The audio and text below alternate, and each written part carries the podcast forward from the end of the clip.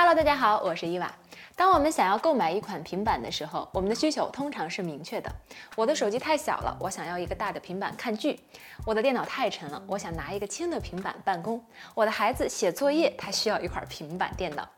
于是我们打开购物软件，开始搜索平板电脑，然后发现，在平板产品里主要有 iPad 和其他。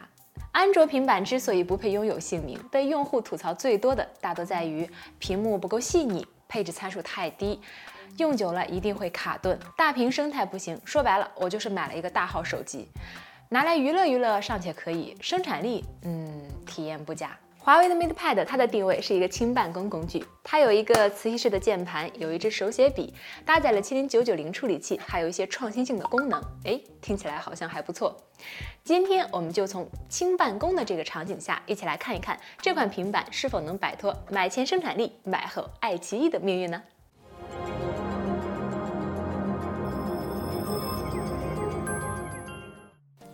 通过键盘输入、点触操作、手写笔的结合，我在使用 Word 编辑、Excel 表格制作 PPT 的时候，文字编辑、插入图表、图片、使用话语进行标注等操作都比较顺畅，没有遇到什么障碍。这期评测的文案全部都是在 MatePad Pro 的键盘上敲打出来的，一体化键盘非常轻薄，按键按压的时候反馈也比较干脆，长时间打字我并没有觉得累。而这支笔 My Pencil 会比 Apple Pencil 稍微轻一些，长度比 Apple Pencil 短一些，采用多棱角的设计。它比华为之前的手写笔延迟性很低，跟手性强了很多。手写备忘录或者画画的时候流畅性很好。在华为备忘录中有一个提笔速记的功能，息屏状态下手写笔双击就可以进入备忘录了，适合灵感闪现时候的随笔记录。在应用里面有一个 Nable 支持键盘手写笔的混合输入，它是一个笔记类应用。智能图表编辑支持用户直接用手写笔绘制图表，两下屏幕之后，手画的图表就会自动排列整齐，拉直线条，形成印刷体图表。不用的时候，将这支笔通过磁吸吸附到平板上，吸附的瞬间显示电量，恍惚间我以为这是，嗯。在体验过程中，华为 Share 多屏协同、平行世界应用分屏的结合带给我不少惊喜。比如有次我在出租车上赶一个 PPT，需要插入图片，而这张图片刚巧在我手机里，通过 Share 就可以将手机里的图片分享到 MatePad 上，然后插入 PPT，整个过程非常顺畅。多屏协同也支持拖拽互传，手机和平板正反向都是可以传输的。虽然跨设备资料互传这件事儿，苹果一个 AirDrop 早就干了，连都不用连，但是发生在安卓手机和安卓平板上，我觉得，嗯。还是很不错的。多屏协同可以在平板上操作手机，也可以直接接听电话、回复短信。我用平板登录微信，打开多屏协同之后，竟然一上午都不需要再看手机了。平行世界真的太好用了。比如微信群里，领导发了一份复杂的架构图或者信息量大的图片，让大家参照并展开讨论，我不必再退出看一下，回来记，再退出看一下，再回来，而是可以同步进行。我也可以一边回复微信，一边刷朋友圈、回复评论，或者看订阅号的文章。我超喜欢这个功能，我觉得简直是发挥了我的手眼脑的协作能力，有没有？而应用分屏大家都比较了解了，我可以一边写文档，一边查资料，然后再回复一下我的微信消息。电脑模式下外接鼠标，MatePad 就变成了一个小电脑，连接上大屏幕就可以给大家做 PPT 演示等相关的展示了。我各个场景体验下来，会感觉到在我们办公场景中的一些高频应用上面，基本上都是可以在这台 MatePad 上满足的。那么在体验过程中，难道就没有发现什么问题吗？当然有。手机和平板的流畅体验完全是基于华为生态里面的，一旦有一个不适，就只能用第三方的 APP 来实现，或者就无法解决。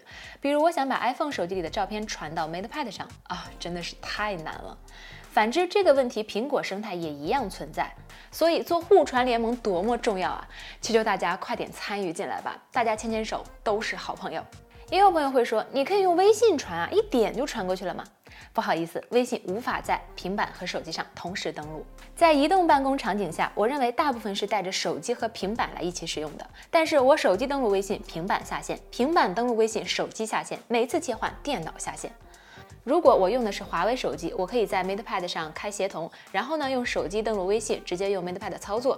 如果我用的不是华为手机，用 MatePad 登录微信的时候，想把手机的图片发微信，没法 share 又没法微信传输，那我应该怎么办？其实最早的 iPad 微信也和现在安卓一样是手机版，但现在在 iPad OS 中，微信是作为电脑版的形式出现的，可以和手机端共存。我认为这种模式对用户来说是更方便的。在我体验的过程中呢，手机跟平板、手机跟电脑之间都是可以非常流畅的进行资料的互传，他们可以通过 share 或者同屏协作来达到，我觉得体验还是非常赞的啊。那但是呢，平板和电脑之间就没有他们和手机那么流畅了。比如说我如果想要同步我平板里的通讯备忘录或者说相册，那我在这边只能通过云空间云存储的形式来完成。那如果我想要去呃同步一份 PPT 或者同步一份文字资料，那我也需要通过云的方式，或者是说。说通过微信登录的方式来进行传输，它就不像苹果系统里面一个 AirDrop 可以在在三端里面畅游。呃，我觉得在实际体验上面，肯定是 AirDrop 能够打通三端是非常方便消费者的。那这个问题我也问过华为，他们的给的答案就是，他们现在的产品策略就是一加 N，就是先打通手机和平板、手机和电脑、手机和大屏、手机和其他的华为产品的联系，下一步才是做这个之间的互联。但我会在实际的使用当中认为。既然要做，为何不一步到位，把这三端都做好，可能带给消费者的体验会更好一些。我知道有人会说，安卓设备之间的互联互通和谷歌服务能不能在国内使用有关系。那么微信把平板和手机都当做手机，没有做适配是微信的问题，这点我非常认同，这也是客观现实。但是这跟我有什么关系呢？OK，咱也不能总办公，也会要休息玩一下，所以还有娱乐的需求。在娱乐场景里面，MatePad 的边角弧度是很舒服的，握久了也不觉得硌手。窄边框大屏幕看剧真的很爽，屏幕的色彩表现还算不错，可以满足大家日常看剧的需求。只不过这个孔呢，在看剧或者游戏的时候有一点点的遮挡，这一点呢就留给大家来评测吧。所以在弹幕和评论里留下你的观点。在 MatePad 上使用了麒麟九九零，真的是很良心了。我们来打游戏感受一下。它有四个扬声器，但是打游戏的话，双手握持的时候很容易就挡住两个。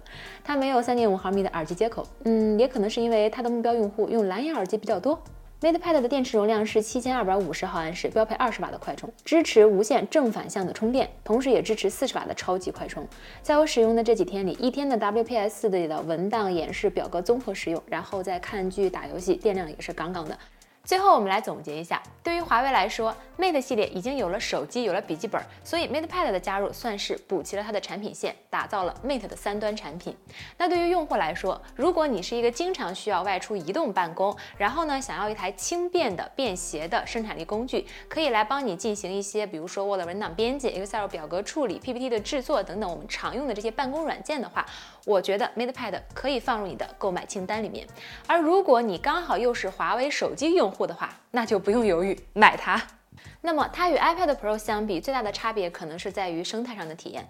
苹果呢现在已经开始把 iPad OS 作为一个独立的 OS 这样去打造去发展，但是在安卓平板里面好像还没有起步。